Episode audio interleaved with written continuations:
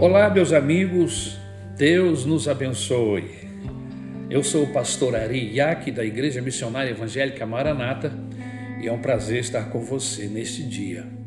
O tema de hoje é o Nas mãos de Deus há amor e justiça. O texto de Hebreus, capítulo 10, versículo 31, diz assim: Horrenda coisa é cair nas mãos do Deus vivo a nossa cultura religiosa, somada aos ensinamentos que temos recebido sobre o amor de Deus, tem nos conduzido a um conhecimento parcial do nosso Deus. Sabemos que Deus é amor, sabemos que Ele é bondoso, sabemos que Ele é benigno, Pai amoroso, que somente através dele conhecemos o verdadeiro amor. Mas nos esquecemos que Ele também é justiça e esta ignorância da justiça de Deus tem levado muitos a viver uma vida de pecado, afastada de Deus. Cometemos as mais terríveis ações contra Deus e o seu templo, que somos nós, e ao nosso próximo também. E quando somos questionados, enchemos o pulmão e respondemos: Deus é Pai e não padrasto. Deus é amor. No passado, em um tempo como o nosso, cheio de corrupções, mentiras e pecados abassaladores, Jonathan Edwards pregou o mais assustador de todos os sermões: pecadores nas mãos de um Deus irado. O sermão foi baseado em Deuteronômio capítulo 32, versículo 35, e proclamava a ira de Deus contra o pecado. Era uma petição aos ouvintes para viver uma vida santa. Eduardo não era bom orador, era míope, pregava lendo o sermão.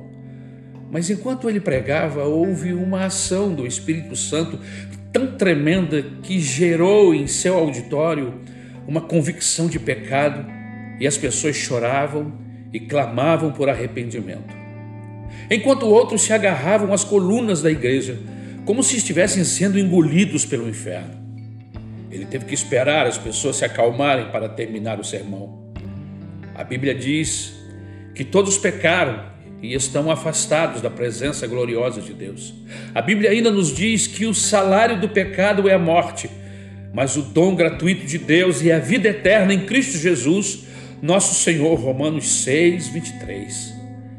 Sabemos que todos os homens são eternos a pergunta que não quer calar é a seguinte: com quem você vai passar a eternidade?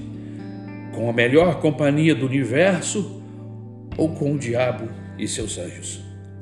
A Bíblia diz que o amor de Deus se manifestou ao homem quando ele enviou Jesus, o seu filho, para morrer em nosso lugar na cruz do Calvário. Posso lhe dar um conselho neste dia? Queira estar nas mãos de Deus não como um ímpio, mas como um pecador remido pelo sangue de Jesus, perdoado de seus pecados pelo sacrifício de Jesus na cruz do Calvário. O conselho da Bíblia para nós é que hoje entreguemos as nossas vidas a Jesus e sejamos perdoados dos nossos pecados. Antes de terminar, quero orar por você. Quero convidar você a repetir esta oração comigo.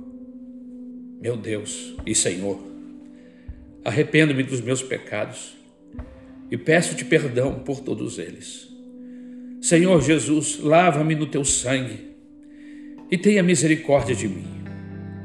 Eu te recebo como meu único Salvador e Senhor. E de agora em diante, quero viver para te amar e para te servir por todos os dias da minha vida. Agradeço-te no nome de Jesus Cristo, teu Filho. Amém.